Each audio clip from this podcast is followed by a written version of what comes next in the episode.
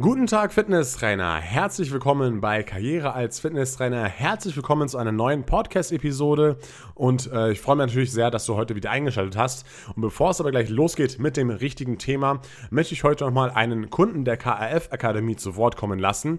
Der Lari war auch einer der ersten Kunden bei uns, die die Ausbildung absolviert haben. Und ähm, ja, der hat eben auch ein kurzes Video-Feedback abgegeben, was ich dir natürlich jetzt hier nicht als Video zeigen kann. Aber ich kann natürlich die Tonspur davon zeigen. Und ähm, ich kann natürlich viel darüber erzählen erzählen, warum ich der Meinung bin, dass die Ausbildung gut ist, aber es ist immer mal cool, wenn man andere Leute auch nochmal mithört und wenn man hört, was die bestehenden Kunden bereits sagen. Und ja, jetzt lasse ich einfach mal den Lari zu Wort kommen und äh, du kannst mal anhören, was er über die Ausbildung sagt. Moin Leute. Und zwar wollte ich euch mal mein Fazit abgeben zur Ausbildung als Fitnesstrainer der B-Lizenz bei Tim Kinalzig. Und zwar finde ich das sehr klasse, dass das in Lektionen unterteilt ist und jede einzelne Lektion nochmal in weitere Kapitel unterteilt ist. Am Ende jeder Lektion gibt es äh, einen Test. Und ähm, zu jedem der Lektionen gibt es in jedem Kapitel nochmal Videos. Also das heißt, man kann sich die Texte durchlesen.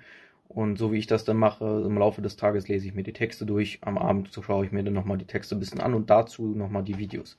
Inhaltlich alles klasse, die ähm, Fachliteratur, also die Sachtexte sind sehr gut geschrieben, der Inhalt ist gut, das heißt nicht zu viel Stoff, aber das, was erzählt wird, bringt es auf den Punkt und die Videos ist natürlich nochmal eine klasse, klasse Erweiterung zu den Texten. Ansonsten kann ich nur sagen, super klasse Arbeit, freut mich sehr, das hier durchzuziehen und äh, bin auf jeden Fall sehr gespannt bis zum Ende. Ja, vielen, vielen Dank nochmal an Lari, dass er das Feedback gegeben hat. Und es freut mich natürlich sehr, dass Lari einer der ersten Kunden war. Und wenn du auch eben bei uns die Ausbildung absolvieren möchtest, dann schau gerne mal bei kaf-akademie.de vorbei. Denn dort kannst du dich noch weiter über die Ausbildung informieren und dir zum Beispiel auch den Demozugang holen, womit du die erste Lektion komplett kostenfrei dir mal ansehen kannst und dann mal sehen kannst, ob dir die Art und Weise der Ausbildung so gefällt. Und jetzt würde ich sagen, nach diesem kurzen Einstieg fangen wir direkt an mit dem heutigen Thema. Und zwar über die B-Lizenz. Die letzte Podcast-Episode über die B-Lizenz bzw. über die 15 B-Lizenz-Fragen kam ja sehr, sehr gut bei euch an und deswegen mache ich heute einen Teil 2 daraus. Das bedeutet, wir werden uns heute wieder 15 Fragen aus der B-Lizenz-Prüfung ansehen, die ich mir halt selbst ausgedacht habe, weil ich kann ja nicht auf irgendwelche Prüfungsbögen von irgendwelchen Akademien oder Instituten zugreifen, aber ich kann natürlich auch eigene Fragen formulieren, weil ich selber noch weiß, um welche Themen es ging, beziehungsweise äh, weil ich selber noch ein paar Fragen auch einfach noch im Kopf habe von meiner Zeit, äh, als ich für die B-Lizenz gelernt habe. Und ja, da möchte ich diese 15 Fragen hier mit dir durchgehen. Wie gesagt, sind keine offiziellen Prüfungsfragen, sondern welche, die ich mir ausgedacht habe, aber davon wirst du natürlich trotzdem einiges lernen können. Und wir fangen mal direkt mit der ersten an. Und zwar, erste Frage. Ja, und ihr könnt jetzt einfach mal immer so ein bisschen, äh, ich werde jetzt immer die ganzen Antwortmöglichkeiten vorlesen und dann kann, könnt ihr selber so ein bisschen überlegen, okay, was würde ich dann da sagen, was würde ich dann tippen, was dort richtig ist und dann könnt ihr auch euer eigenes Wissen ein bisschen prüfen. Ja? Also erste Frage ist, ein Gramm Fett hat wie viele Kalorien? A, 1000, ja, bisschen unrealistisch. B4, C9, D7. Und hier ist die Antwort C richtig, 9. Und wenn man es ganz, ganz genau nimmt, dann wären es auch 9,3 Kilokalorien, die ein Gramm Fett hat. Ja, wenn wir uns die anderen noch anschauen, äh, um das Ganze mal ein bisschen noch auszuweiten, um genauer zu erklären, Kohlenhydrate haben 4,1 Kilokalorien, Eiweiß hat auch 4,1 Kilokalorien und Alkohol ist ja noch ein weiterer Kalorienträger neben den Hauptmakronährstoffen, hat 7,1 Kalorien. Ja, das heißt, Alkohol hat auch auf jeden Fall viel Kalorien, deswegen, wenn man viel trinkt, dann wird man auch dick, ist klar.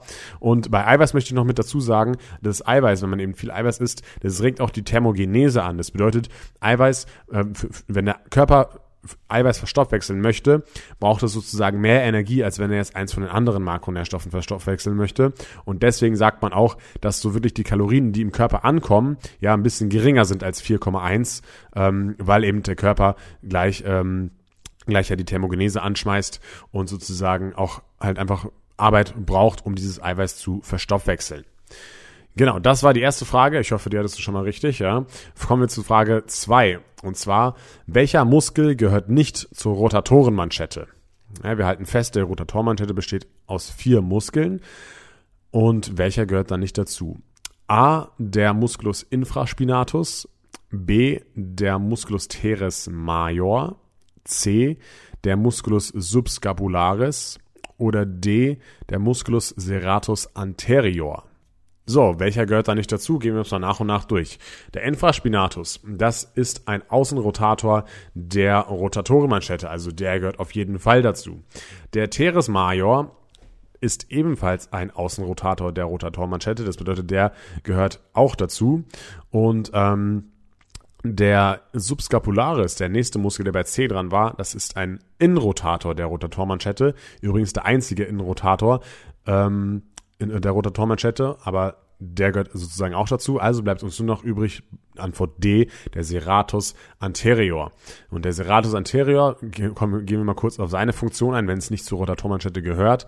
Der kann eben das Schulterblatt bewegen und kippen und es auch zum Körper ranziehen und auch wegziehen. Ja, der entspringt oder setzt auch an an den Rippen und ähm, zieht halt zum Schulterblatt. Deswegen hat er dort eben seine Funktion. Und der Muskel, der hier noch gefehlt hat zur Rotatormanschette, war der Supraspinatus. Und das ist eben auch ein Außenrotator der Rotatormanschette.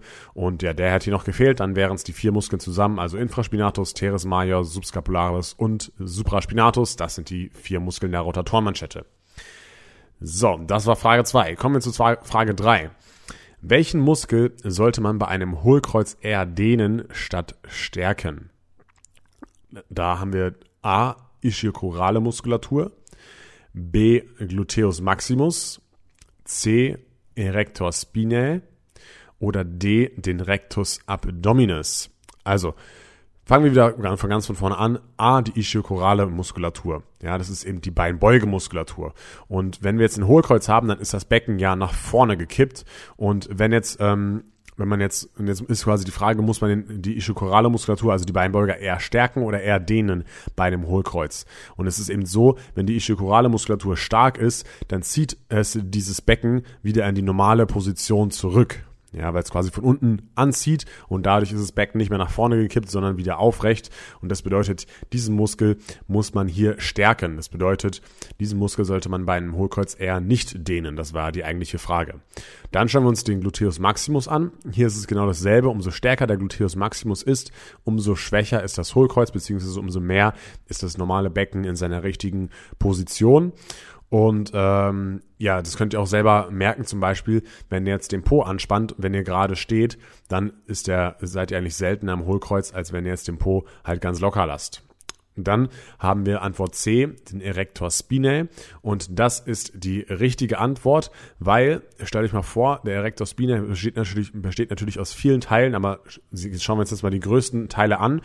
Ähm, die ziehen natürlich von vom oberen Rückenanteil zum unteren Rückenanteil bis zum Kreuzbein. Und wenn das natürlich verkürzt ist, ja, dann müsst ihr euch so vorstellen, dass die Wirbelsäule von diesem Muskel sozusagen zusammengestaucht wird und sich dann halt einen anderen Ausweg sucht, ja. Und dieser Ausweg ist halt eben dann, dass das Hohlkreuz eben stärker wird und dass halt die, die, die Lordose sich noch weiter verstärkt und nach vorne rausgedrückt wird, einfach weil es so, ja, ineinander gestaucht wird. Ich hoffe, ihr könnt euch das bildlich vorstellen. Eigentlich ist es nicht so schwer. Und ähm, ja, deswegen ist diese Antwort richtig, dass man den Erector spinae hier eher den sollte bei einem Hohlkreuz. Wir hatten noch hier den Rectus abdominis und hier ist es genau das gleiche wie bei dem Gluteus maximus oder bei der Ischiochoralmuskulatur.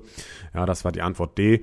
Ähm, wenn man den eben stärkt, dann rückt es das Becken auch wieder in die normale Position. Und für alle, die es nicht wissen, Rectus abdominis ist der gerade Bauchmuskel. Genau, so, das war Frage 3. Ich hoffe, ihr konntet schon was lernen. Machen wir gleich weiter mit der Frage 4. Frage 4 hat was mit der Physiologie zu tun, das ist natürlich auch wichtig für die B-Lizenz. Und zwar, in welchem Bereich der Herzfrequenz trainiert man Grundlagenausdauer 1? A. 60 bis 70 Prozent von Herzfrequenz Max. B 80 bis 90 Prozent von HF Max, C 50 bis 60 Prozent von HF Max. Oder D 70 bis 80 Prozent von HF Max. Und wenn ihr, vielleicht wisst ihr das schon, es gibt Grundlagenausdauer 1 und Grundlagenausdauer 2 und man sagt so, dass Grundlagenausdauer 1 ja so eher die der die äh, Variante ist, die aerob ist, das heißt mit Sauerstoff und wo man sich eher noch so unterhalten kann während dem Laufen zum Beispiel oder während dem Fahrradfahren. Ja, das bedeutet, die, muss, die Herzfrequenz muss auch auf jeden Fall ein bisschen niedriger sein, damit man sich eben noch unterhalten kann. Das bedeutet zum Beispiel so 80 bis 90 äh, von HF Max fällt schon mal raus. Antwort B, ja. Und Richtig ist hier die Antwort A, 60 bis 70 Prozent von der maximalen Herzfrequenz. Ja, es gibt verschiedene, verschiedene Quellen sagen immer unterschiedliche Sachen. Manche sagen auch, es geht von 65 bis 75 Prozent, ja, aber in, um, immer ungefähr in diesem Bereich bewegt sich die Grundlagenausdauer 1 und danach schließt eben gleich die Grundlagenausdauer 2 an. Das wäre dann die Antwort D gewesen, 70 bis 80 Prozent von der maximalen Herzfrequenz. Ja, das wäre Grundlagenausdauer 2 und 60 bis 70 Prozent wäre Grundlagenausdauer 1. Machen wir weiter mit der nächsten Frage, mit der Frage 5. Und zwar, wie viele Knochen hat der menschliche Körper? Der A, 3, ein bisschen wenig. B, circa 310. C, circa 210.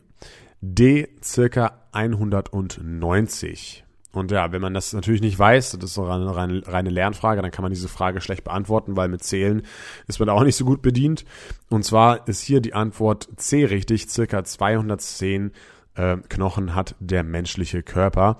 Und warum circa? Na gut, manche Menschen haben zum Beispiel ein zusätzliches Rippenpaar oder etwas mehr Knochen in den Händen und Füßen, deswegen muss man hier immer circa dazu sagen. Und nur mal so als Info, äh, wenn wir jetzt schon beim Thema Knochen sind, wie viel da der menschliche Körper hat, wie viele Muskeln hat denn der menschliche Körper? Und hier sind es circa 6, 650 auch relativ viel, merkt man gar nicht, ja. Und zum Beispiel 20 Muskeln braucht man schon allein, wenn man äh, für, für die ganze Mimik und allein schon, wenn man lacht. Ja, also auch eine coole Tatsache, die man zwar nicht wissen muss, aber wo es äh, nice to know ist sozusagen. So, dann haben wir die Frage 5 schon geklärt. Jetzt kommen wir zur Frage 6. Und zwar, was gehört nicht zum Aufbau einer Muskelfaser? A. Titin. B. Myosin. C. Hämoglobin. Oder D. Aktin. So, und was ist erstmal eine, Muskelfaser? Woraus besteht die überhaupt? Ja, es sind natürlich mehrere Sarkomere aneinandergereiht. Das ist eine Muskelfaser beziehungsweise Muskelzelle. Muskelzelle und Muskelfaser ist immer ein Synonym, also bedeutet das Gleiche. Und ähm, ja, dieses Sarkomer, das besteht ja, oder das, ein Sarkomer besteht ja aus Z-Scheibe, dann kommt irgendwas dazwischen, dann kommt wieder eine Z-Scheibe und dann geht das nächste Sarkomer los, ja. Und in diesem Sarkomer, da ziehen sich Aktin und Myosin zusammen. Das bedeutet B und D. Aktin und Myosin gehört auf jeden Fall zum Aufbau einer Muskelzelle. Ja, die ziehen sich zusammen, wenn der Muskel kontrahiert und die gehen eben auseinander, wenn man den Muskel dehnt bzw. in seine Länge zieht. Dann bleibt uns noch übrig Titin und Hämoglobin, Antwort A und Antwort C. Und ähm, hier ist es so, das Titin, das, das Titin gehört auch zum Aufbau der Muskelzelle dazu, weil das Titin, das zentriert zum Beispiel Myosin zwischen den ganzen Aktinfilamenten. Also das gehört hier auf jeden Fall mit dazu und Hämoglobin gehört nicht mit dazu. Also ist die Antwort Hämoglobin richtig, wenn, das, wenn danach gefragt wird, was nicht zum Aufbau einer Muskelfaser gehört. Noch mal kurz zur Wiederholung. Was ist Hämoglobin? Und zwar Hämoglobin ist ein eisenhaltiger Proteinkomplex, der eben in der Blutzelle Sauerstoff bindet, ja, damit das Blut eben Sauerstoff transportieren kann. Wisst, wisst ihr hoffentlich, dass es das macht. Ja, und das Hämoglobin verleiht dem Blut diese rote Farbe. Und deswegen stimmt eben Hämoglobin hier in diesem Fall. Ja, und ihr müsst auch immer aufpassen bei den ganzen Bilizenzfragen, wenn hier zum Beispiel so eine Frage gestellt wird wie hier, was gehört nicht zum Aufbau einer Muskelfaser, ja, dann dürft ihr das Wörtchen nicht natürlich nicht überlesen, weil sonst, ja, habt ihr leider verkackt. ähm, so, das war Antwort, äh, das war Frage 6. Kommen wir zur Frage 7 und zwar, was bedeutet Luxation? A. Knochenbruch. B. Auskugeln. C bestimmte Schmerzen und D Verletzung am Muskel. Und das ist so eine Frage, die muss man eigentlich auch nur auswendig können beziehungsweise einfach nur wissen. Und zwar ist das B Auskugeln. Das ist die richtige Antwort. Und wenn wir jetzt gerade hier schon bei diesen Begriffen sind, dann möchte ich nochmal kurz die Torsion zum Beispiel auch ansprechen, was denn die Torsion bedeutet. Und das heißt einfach nur verdrehen. Ähm, genau, das war es eigentlich auch schon zu der Frage. Mehr gibt es eigentlich nicht viel zu sagen. Schauen wir uns die nächste Frage an. Frage Nummer 8. Und zwar, was versteht man unter ATP? A.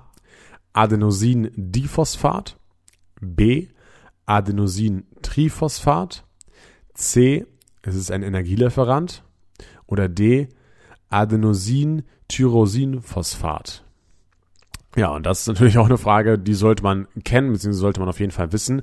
Das müsst ihr auf jeden Fall wissen für die B-Lizenz. Und ja, das ist auch wieder eine reine Lernsache, aber man kann sich auch so ein bisschen zusammenreimen. Und zwar ist hier B, Adenosin-Triphosphate richtig.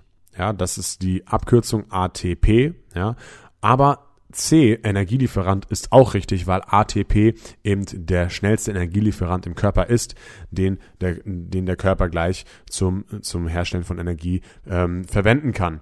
Und ähm, die anderen beiden Begriffe, Adenosin-Diphosphat und Adenosin-Tyrosinphosphat, da ist es, ist es jetzt so, dass es einen Begriff davon gibt und einen Begriff gibt es davon überhaupt gar nicht, den habe ich mir ausgedacht. Und zwar Adenosin-Tyrosin-Phosphat habe ich mir ausgedacht, ja, ein sehr kreativer Name, wie ich finde. Ähm, und Adenosin-Diphosphate gibt es, denn bei der Energiegewinnung wird eben Adenosin-Triphosphat zu Adenosin-Diphosphat, ja, also Tri heißt ja drei, Di heißt zwei, das ist eigentlich der einzige Unterschied in dem Namen. Das bedeutet, hier wird einfach ein Phosphat bei der Energiegewinnung abgespalten, sodass eben Adenosin-Diphosphat entsteht. Ja, und aus diesem Adenosin-Diphosphat wird dann eben durch andere Stoffe wieder Adenosin-Triphosphat Phosphat hergestellt und dann kann es wieder zur Energiegewinnung hergenommen werden. Ja, auch eine interessante Sache, solltest du auf jeden Fall auch wissen, was es mit dem ATP auf sich hat. So, dann die nächste Frage. Frage Nummer 9. Und zwar, wie viele Wirbel hat die Brustwirbelsäule? Und das solltest du auf jeden Fall auch kennen bei der B-Lizenz. Das kam sogar, glaube ich, wirklich bei mir dran, wie viele Wirbel die Wirbelsäule hat, beziehungsweise Brustwirbelsäule, Lendenwirbelsäule, Halswirbelsäule und so weiter. Das solltest du auf jeden Fall wissen. Wir gehen es hier extra nochmal durch für dich. Und zwar Antwortmöglichkeiten auf wie viele Wirbel hat die Brustwirbelsäule ist zum Beispiel A5, B7, C12, D13. Und hier ist die Antwort 12 richtig. Man hat 12 Brustwirbel. Schauen wir uns die anderen Wirbelsäulenteile auch nochmal genau an, damit du hier auch nochmal hast zur Wiederholung. Ja, die Halswirbelsäule hat sieben Wirbel, heißt auch C7. Ja, Brustwirbelsäule hat wie gesagt 12, das nennt man auch TH wegen Thorax. Äh, die Lendenwirbelsäule hat fünf Wirbel, ja, deswegen auch L1 bis 5.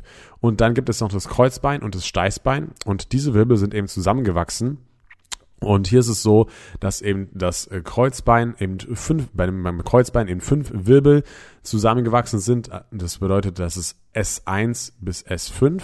Ja, beim Steißbein ist man sich nicht so ganz einig. Sagt man so, da sind vier bis fünf Wirbel zusammengewachsen. Also hat der menschliche Körper ungefähr 33 bis 34 Wirbel in der Wirbelsäule. Diese Zahlen solltest du auf jeden Fall kennen. So, machen wir weiter mit der Frage Nummer 10. Und zwar gehen wir hier wieder zurück in die Anatomie. Und zwar ist die Frage, welche Funktion hat der vordere Anteil des Delta-Muskels? A. Anteversion, B. Innenrotation, C. Abduktion oder D. Außenrotation.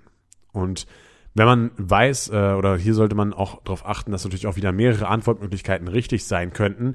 Wir gehen das Ganze mal nach und nach miteinander durch. Also erstmal der vordere Anteil des Delta-Muskels. Was ist es genau? Das ist der vordere Anteil des Schultermuskels, auf Latein auch Pars clavicularis genannt weil äh, der eben an der Clavicula entspringt und Clavicula ist das Schlüsselbein und deswegen heißt das Pars clavicularis, vorderer Deltamuskel. Ähm, die Antwort A war Anteversion. Anteversion ist, wenn wir den Arm so herabhängend haben und dann so ihn nach vorne sozusagen bringen. Ja, also nach vorne gehen und dann äh, den Arm einfach so hochhalten. Ähm, das da ist der Delta-Muskel auf jeden Fall beanteiligt, ja, sogar meiner Meinung nach am stärksten beanteiligt beziehungsweise seine Hauptfunktion ist eben diese Anteversion. Es gibt aber auch noch ein paar Nebenfunktionen, die eben der Delta-Muskel auch noch mitmacht, der vordere Delta-Muskel. Und zwar, wenn wir jetzt den Arm abduzieren, das bedeutet, wenn wir nicht nach vorne heben, sondern zur Seite heben, ja, dann ist da zuerst der mittlere Anteil ähm, beansprucht, ja, also der mittlere Anteil des Schultermuskels und dann ungefähr ab 60 Grad hilft eben der vordere und der hintere Anteil ähm, mit bei der Abduktion, wenn wir ihn quasi so von 60 bis 90 Grad abspreizen den Arm. Das bedeutet, Abduktion stimmt hier eben auch. Und was auch noch stimmt, ist Antwort B, und zwar die Innenrotation. Ja, bei Innenrotation bei herabhängendem Arm, wenn er es einfach mal hier an, an eure Schulter fasst auf den vorderen Anteil, wenn er den Arm nach innen rotiert, dann merkt ihr da auf jeden Fall auch, dass sich der Muskel dort verändert. Das bedeutet, Innenrotation stimmt auch. Das bedeutet, wir hatten A Anteversion, B Innenrotation, C Abduktion, das war alles richtig und D Außenrotation war hier an dieser Stelle falsch. Und ja, was, was ich euch noch als Tipp geben kann hier bei der B-Lizenz, fragt auf jeden Fall eure Dozenten, wie genau ihr die ganzen Funktionen kennen müsst, weil ja, es ist natürlich so, dass die Hauptfunktion hier meiner Meinung nach die Antiversion ist, aber eben der auch die Inrotation und die Abduktion mitmacht. Und da müsst ihr halt einfach mal abklären, müsst ihr diese, müsst ihr alle Funktionen wirklich ganz genau aufsehen können oder reicht da eine oder zwei Funktionen, wenn ihr das äh, von dem Muskel wisst. So, machen wir weiter mit der Frage Nummer 11. Und zwar Frage Nummer 11 ist, wo erfolgt der Hauptteil der Kohlenhydratverdauung? A im Magen, B im Dünndarm, C im Dickdarm oder D im Rachen. So, und wo findet das Ganze jetzt hauptsächlich statt? Und zwar ist das im B im Dünndarm. Dort werden die ganzen, ähm, die ganzen Kohlenhydrate eben gespalten zu einem Einfachzucker, zum Beispiel eben Glucose oder Fructose und werden dann eben über den Dünndarm in die Blutbahn ausgeschüttet. Es ist so, dass ich hier absichtlich nicht den äh, Mund noch mit reingenommen habe, weil im Mund fängt bereits schon die Kohlenhydratverdauung an. Das kann ich dir mal an einem ganz einfachen, easy Beispiel erklären. Und zwar, wenn du jetzt langkettige, langkettige, langkettige Kohlenhydrate hast, zum Beispiel die aus einem Vollkornbrot. Und wenn du dieses Vollkornbrot lange kaust, ja, so eine Minute ungefähr, dann kennt man das ja, dass das Brot dann irgendwie ein bisschen süßlich wird. Und dort haben sich halt eben schon ein paar der langkettigen Kohlenhydrate gespalten und sind halt zum Beispiel ein, ein bisschen zu Zucker geworden und deswegen hat es dann diesen leicht süßlichen Geschmack und deswegen beginnt eben diese Kohlenhydratverdauung schon bereits im Mund. Dort werden, werden diese Kohlenhydrate eben durch Enzyme gespalten, aber die, der Hauptteil der Kohlenhydratverdauung findet eben im Darm statt, im Dünndarm, wenn man ganz genau ist. Das war Frage 11. Kommen wir direkt zu Frage Nummer 12. Und zwar, was gehört nicht zu den sogenannten Belastungsnormativen? A. Belastungshäufigkeit. B. Belastungsperson, C. Belastungsintensität oder D. Belastungsdichte. So, Belastungsnormative, was war das nochmal? Es gibt eben sechs Belastungsnormative, wie man eben diese Belastung im Training gestalten kann. Und äh, die äh, gehen wir jetzt auch nach und nach durch. A, Belastungshäufigkeit stimmt auf jeden Fall. B, Belastungsperson stimmt nicht kann ich euch schon mal sagen. C, Belastungsintensität stimmt und D, Belastungsdichte stimmt auch. Das bedeutet, hier ist B die richtige Antwort, weil es eben nicht zu den Belastungsnormativen gehört. Ja, wir hatten jetzt hier drei Belastungsnormative aufgezählt, Häufigkeit, Intensität und Dichte. Aber welche drei gehören dann noch dazu? Und zwar gehört noch die Belastungsdauer dazu, der Belastungsumfang und die Trainingshäufigkeit. Ja, und diese sechs Belastungsnormative bestimmen sozusagen die Belastung im Training. Genau. Das war Frage 12. Kommen wir zu Frage Nummer 13. Und zwar, wie viele Achsen kann ein Gelenk haben? Das muss man eigentlich auch nur wissen. Ja. A1, B2, C3, D4. Und die meisten Achsen hat zum Beispiel das Schultergelenk ähm, oder ein, ein Kugelgelenk, was eben die Schulter eben auch ist. Ähm, und das sind eben drei Achsen. Welche Achsen sind das? Das ist einmal eben die Außenrotation und die Innenrotation. Dann einmal die Achse Abduktion und Adduktion, also Abspreizung und Heranziehen. Und dann einmal die Flexion und die Extension, also die Beugung und die Streckung. Das sind die drei Achsen, um die sich ein Gelenk drehen kann. Und das haben wir zum Beispiel hier im äh, Schultergelenk, ja, im Hüftgelenk teilweise, weil es eben ein Nussgelenk ist. Ja, deswegen ist es da ein bisschen eingeschränkter, aber gehört auch noch zum Kugelgelenk dazu. Ja, und das wären zum Beispiel diese Achsen, über die man die Gelenke wenden kann. So, jetzt kommt die vorletzte Frage, Frage Nummer 14. Und zwar, was ist die Aorta? Das solltest du auf jeden Fall auch wissen, gehört auch mit zur Physiologie, also etwas über das Herz-Kreislauf-System. Und zwar A ist es die Schlagader zum Lungenkreislauf oder B die Schlagader zum Herzkreislauf. C ist es eine Krankheit oder D ist es die Vene des Herzkreislaufes. Und das ist eigentlich auch wieder so eine Auswendiglernfrage, das muss man ein, einfach wissen. Wenn man sich das Bild des Herzens genauer ansieht, dann äh, weiß man das eigentlich auch. Und zwar ist das die Schlagader zum Herzkreislauf, also wo das Herz eben ähm, sauerstoffreiches Blut in den Körper pumpt. Diese fette Ader, die ganz am Anfang ist, die sozusagen äh, direkt aus dem Herzen, Herzen rauskommt, aus dem, aus der linken Kammer, ja, das ist eben die Aorta. Und deswegen ist hier Antwort B vollkommen richtig. Über das Herz und das Herz-Kreislauf-System habe ich übrigens auch ein super Video schon gemacht auf meinem YouTube-Kanal. Da kannst du einfach mal eingeben in YouTube Karriere als Fitnesstrainer Herz und dann wirst du da auf jeden Fall zu diesem tollen Video kommen. Da erkläre ich auch den ganzen Ablauf des Herz-Kreislauf-Systems auch nochmal ganz genau, wenn dich das weiterhin interessiert. Und jetzt sind wir leider schon bei der letzten Frage angekommen. Die äh, Lernerei ist gleich wieder vorbei. Ich weiß, ihr seid alle ganz traurig, ja. Und zwar, letzte Frage ist, wie viele B-Vitamine gibt es eigentlich? A3 B-Vitamine, B6, C8 und D12.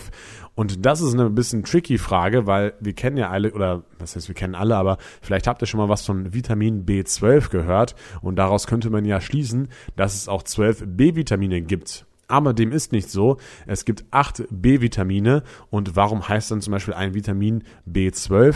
Nun gut, früher gab es wirklich Vitamin B1 bis 12. Aber vier dieser Vitamine konnten eben langfristig den Vitamincharakter sozusagen nicht beweisen und deswegen wurde ihnen der Vitaminstatus sozusagen aberkannt und das sind jetzt keine Vitamine mehr und deswegen gibt es eben nur noch acht dieser zwölf B-Vitamine, von die es eben früher gab.